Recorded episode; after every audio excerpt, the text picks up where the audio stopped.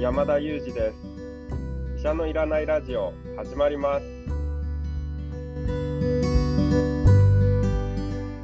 この番組はニューヨーク在住の医師山田裕二先生に健康にまつわる情報を質問し医者のいらない状態を医者と一緒に実現しようという矛盾した番組です。山田裕二先生への質問役は講談社の臼井颯が務めます。聞きたいテーマや質問はウェブマガジンミモレでの山田裕二先生の連載コーナーへお寄せください。感想はツイッター、ハッシュタグ、医者のいらないラジオでつぶやいていただけたらと思います。本日もやってまいりました。今日もよろしくお願いします。よろしくお願いします今日はあの前回に引き続き、新里ゆり子さんにも入っていただいて続けていきたいと思います。新里さんもよろしくお願いします。お願いします。新里さんもあれですよね。あの、お子さんいらっしゃいますよね。はい、今、10歳の女の子です。ねうちと同じなんですよね。女の子のね。なんかさ、でもあの、10歳ぐらいの女の子とか、まあ男の子とかもそうですけど、だんだん暑くなってくるじゃないですか。はい。で、その外で遊ぶときに、マスクをつけさせ続けるか問題っていうのがありますよね。いや、ほんとその通りで、公園でまだ10歳だと夢中になって遊んじゃうんですけど、顔真っ赤になったりとか、すごい苦しそうにしていて、ちょっとどうかなと思ったりはしてます。どうなんですか？それ、やっぱ公園でマスク外せないですか？まだ。あの、見ていないときは外してるかもしれないんですけれども、うん親が一緒にいるときは基本的にちょっとこう、周りの目もあったりして、つけてはもらってる状態ですかね。ああ、ねえ、まあ、それ地域差とか、まあ、県とか都によって、場所によっても違うのかもしれないですけど、やっぱその世間の目的なものってありますよね、きっとね。まあ、なんか、私の場合は、その、それが結構一番の理由になってしまっているところはあります。うーん。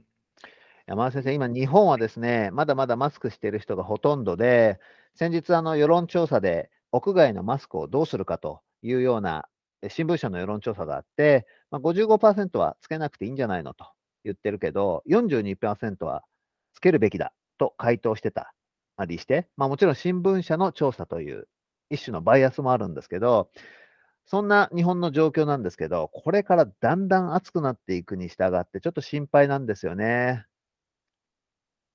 そうですよね。しかもちょっとあの新聞社の調査びっくりしたんですけどもただ実はタイトルには屋外とだけ書いてあったんですけども世論調査の質問内容を直接見てみると距離の取れる屋外でマスクをつけた方がいいですかっていう質問に対してつけるべきだと答えた方が40%以上いらっしゃるんですよね。距離が取れる屋外ということは、そもそもマスクをつける意味がない状況で、マスクをつけるべきかと聞かれて、つけるべきと答えている方が4割いるということで、私は非常に驚きました。そうですね。まあ、だすあれ、まあね、そうそうなると、その人もしかしたら、家でも本気で真面目につけてる、家で一人でもつけてる方かもしれないし、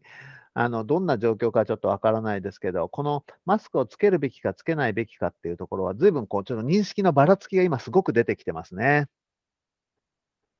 そうですね。はい。まあ、あの、おそらく、あの、先ほど人の目みたいなお話もあったと思うんですけれども、まあ、そういったところが結構大きく影響してるんでしょうね。ね、でも山田先生が住んでるニューヨークはもうほとんどつけてないって言いますよね。そうですね。屋外でつけている方を見るというのは、まあ、比較的少なくなりましたね。まあ、それでもニューヨーク市内、まあ、市内といっても場所によっても異なるんですけども、例えば私が住んでいる周りだとですね、まあ、そうですね、2、3割の方は外でもマスクつけているかなとは思いますね。いますね。結構いるじゃないですか、マスクつけてる人。そうですね、そんなに珍しいわけでもないかなというかですね、まあ、あの普通に見渡していればマスクつけている方はいるなとは思いますね。なるほどな。なんかあの、シンガポールに住んでる方がおっしゃってたんですけれども、あの、ビルからビルに移動、場所から場所への移動がこまめだったりすると、逆に取ったりつけたりがめんどくさいと。で、当然、もしウイルスにこう、ねウイルスがね、マスクについてたりする可能性がある場合、それをこうつけ、つけたり外したりしてることによって、あの、感染確率上がっちゃったりしますもんね。そうですね。あの、確かに、あの、ニューヨークでもつけてらっしゃる方、おそらく、まあ、公共交通機関で、特に、あの、こ混雑した地下鉄なんかで皆さんつけてらっしゃいますので、まあ、そのままの流れでつけてらっしゃるのかもしれないですね。ねえ。そうなんです。まあ、このマスクの問題は意識の問題なんで、そう簡単に、あの、スパッと結論が出る話ではないんですけど、今日は、あの、熱中症について、あの、ぜひ聞きたいなと思ってます。はい。いいですか、新雑さん、熱中症で。はい、熱中症すごく気になります。あの、水をいつも、まあ、遊びに行く時とか持って行ってねとは言うものの、なんか子供たちはこう知らないうちになりなりそうかなと思って、すごい心配なあの症状の一つです。山田先生、新新雑さん心配してるんで、ちょっと安心させてあげてもらえますか？はい、わかりました。お願いします。お願いします。はい。まずですね、その熱中症とマスクっていうところから先にちょっとだけ掘り下げてみるとですね、実際にまあ熱中症がまあそのマスクの着用によって増えるのかということもですね、実はまあデータとしてはまあ、そんなにすごく綺麗なデータが集まっているわけではないんですけれども、まあ、いくつかありまして、まあ、小さなあの研究になりますけれど、ま、そういった研究を見るとですね、マスクの着用によってそういったこう感覚、感覚的なところではその不快感が増したりだとか、やっぱりマスクをつけているというこうことによるその感覚的な問題というのは大きな影響がありそうなんですけども、じゃあマスクの着用で本当に熱中症が増えるのかということを証明した研究っていうのは必ずしもなくてですね、どちらかといえばそんなに影響は大きくないんじゃないかとも考えられていて、その報道が過熱してマスク VS 熱中症と言われるほどの根拠っていうのは、まあ、実はなかったりもするんですね。で熱中症になる環境というのはマスクしていようがしていまいがやっぱり熱中症は増えるのでそういった環境ではですねじゃあマスク外せばいいのかということを考えるとそうではなくてそれ以上にやっぱりですねこまめに水分を取るですとか体をまこまめにクーリングするですとかあるいはですね、まあ、そのずっとなあの長い間ですね、こう暑い炎天下の外にいないで、まあ、お休みを取ってあのこう日陰で休むとかですね、まあ、そういったことが、ま、むしろ大事ではあるんですよね。なるほど、なるほどな。でもそうか、意外と相関関係みたいなのが綺麗にないんですね、マスクと熱中症の間に。そうですね、まあ、言われているせいでですね、まあ、非常になんかもうそれが常識のように捉えられているところもあると思うんですけども、まあ、あくまでその報道レベルの話ではあって、実際に科学的に根拠がどこまであるかというと、ちょっとクエスチョンな部分もあるわけなんですよね。まあでも水を飲んでるか飲んでないかはちょっと確かに大きそうですね。でも子供って結構。こう、水筒とかはい。渡してても、遊びに夢中になってお水飲まなかったりするんですよね。そうですね、まあ、そういった意味ではですね、しっかり外から声をかけてあげるということが大事でして、特に例えば遊び回って、まあ、動き回っている時というのは、まあ、本当に汗をかいて、あっという間に脱水状態になってしまうので、えーまずですね、できることとしては、お出かけ前、あるいは遊びに出かける前にですね、しっかり水分補給をまずこうしておくと。いうことが大事になりますし、あ運動中もこまめに声かけをしていただいて、ちょっと木陰からですね、声をかけて、ちょっと一旦水飲みなさいと言って、まあ、水を飲んでもらって、まあ、その間にこう木陰でちょっとこう温度も冷まして、場合によってはクーリングできるような氷枕みたいなものがあれば、そういったものを首元なんかに当ててですね、ちょっとこう体温を下げるような工夫というのもあの有効ですし、あるいはその、えー水もですね、氷水のような冷たいもので中から冷やすなんていうようなこともできますので、まあ、そういった形でですね、あのまあ、こまめにクーリングプラス水分補給というのはあのしてあのいただくといいんじゃないかなと思いますね。なるほどな。どうですか、新雑さん。あ、あの一つ質問が追加でありまして、その子供も大人はい。も同じ今先生がおっしゃったような対策でいいのかなというのがありまして、というのもあの私の父がこの間、まだそんなに暑くないと思ったんですけど、ちょっと脱水症状のようなこう症状で、こう買い物中に気分が悪くなったことがあって、今おっしゃったような対策がまた有効なのかなっていうのが気になってます。そうですね。あの、暑い中で、特に体を動かされて、あの、起こしたものであればですね、子供もも大人も、あの、対応としては同じということになりまして、例えば炎天下で買い物に出かけて、歩いてる間に、その、ま、クラクラしてしまうというような症状を防ぐためには、まず、あの、お出かけの前にですね、しっかり水分補給をしていただくというのが大事だと思います。実際に、まあ、あの、これまでの報告によれば、あの、運動される方であれば、運動開始の4時間から6時間前からですね、水分摂取を開始した方が良いと言われていまして、あの、本格的なアスリートだとですね、量としては、運動開始前にもうペットボトル1本分ぐらい、あの、飲んでおくといいなんていう風に、ま、言われていたりもしますので、ま、出かける前からあの、取っていただくっていうのはいいかなと思います。で、そうするとですね、例えばご高齢の方の場合、結構こう、お茶なんかが飲み慣れていて、水じゃなくて、あ、じゃあ、お茶飲んだから大丈夫だよと言われることもあるんですけども、もちろんお茶も水なので、そういう意味では水を取ったとは言えるんですけど、ちょっと注意が必要なのは、普通の水と違ってお茶にはカフェインが入ってますよね。で、このカフェインの入った水は、まあ、絶対ダメっていうわけではないんですけど、カフェインがですね、まあ、利尿作用がありましておしっこでこう出て行きやすくなるんですよね。そうするとちょっとこう水分摂取の効率が下がるので、ま、そういった意味で、もしお茶が飲み慣れている方であれば、熱中症対策という意味ではですね、ま、普通のお水とかスポーツドリンクとか、ま、そういったものに切り替えていただくと、水分補給効率という意味ではいいのかなと思いますね。それ僕ですわ。お茶とコーヒー飲んでるからいいでしょって言ってました。奥さんに怒られてましたよ。確かにお茶なるほどなるほど。ね、あの、私の父もお茶が好きなので、なんかお茶飲んでるからいいでしょっていう会話聞いたことあります。なんかありがちね。なるほどな。でも一方であの、熱中症の予防法は分かったんですけど、熱中症にじゃあなったらどうしたらいいんですか？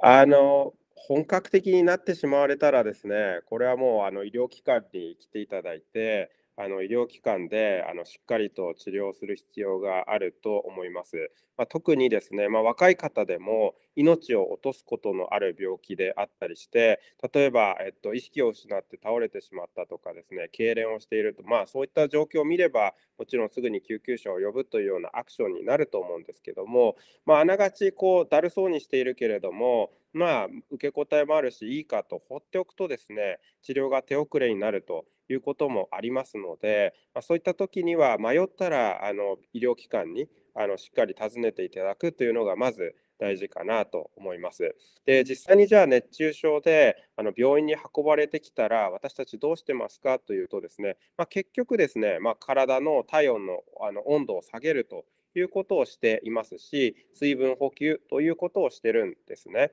なので、あの実際に病院だと例えばそれが点滴になって点滴から、えー、っとあの補液をするということになるんですけれども実際に治療はと言われると今予防と言っていたことと一緒で例えば軽い少し立ちくらみがしましたというぐらいであればやっぱりしっかり水分補給をして体温を下げるということが必要になりますので、まあ、治療と予防というのはですね実はあの傾向としては似ているというか、まあ、実質同じことをすることになるんですよね。なるほどな。まあ、そう考えると確かにやることは変わんないんですけど、結構熱中症って症状が難しいというか、ね、子供を見てて、じゃあ顔が真っ赤になってるから熱中症と言っていいのかとか、まあ、意識を失うとか、痙攣してるとかってなればね、もうもちろん、あの、別格の症状なんですけど、ちょっと熱っぽそうだとか、その辺、こう、どこがねどこから熱中症なのよみたいなのがすごい悩みますね。そうですね。これはあの悩まれると思いますし、私たちですらですね、まあ、もちろんあの病院にいらっしゃれば血液検査を見たりだとか、血圧だとか脈拍だとか、まあ、そういったことを見てあの判断をしますので、まあ、情報も増えていて、まそれであの対応もあのしやすくなるんですけれども、あの症状だけでですね、なかなかどのぐらい重いかというのは分かりにくいこともあると思います。なのでですね、迷ったら、悩んだら、あるいは不安だなと思ったら、あの病院に相談していただくというようなあのスタンスでいいんじゃないかなと思いますけどね。まあ、確かに今はあの電話で症状を相談できる窓口があったり、いろんなあのサポートもありますしね。どうですか、新そうで。すね。はい。うんあとは、あ、どうはいぞどうぞ。あ、え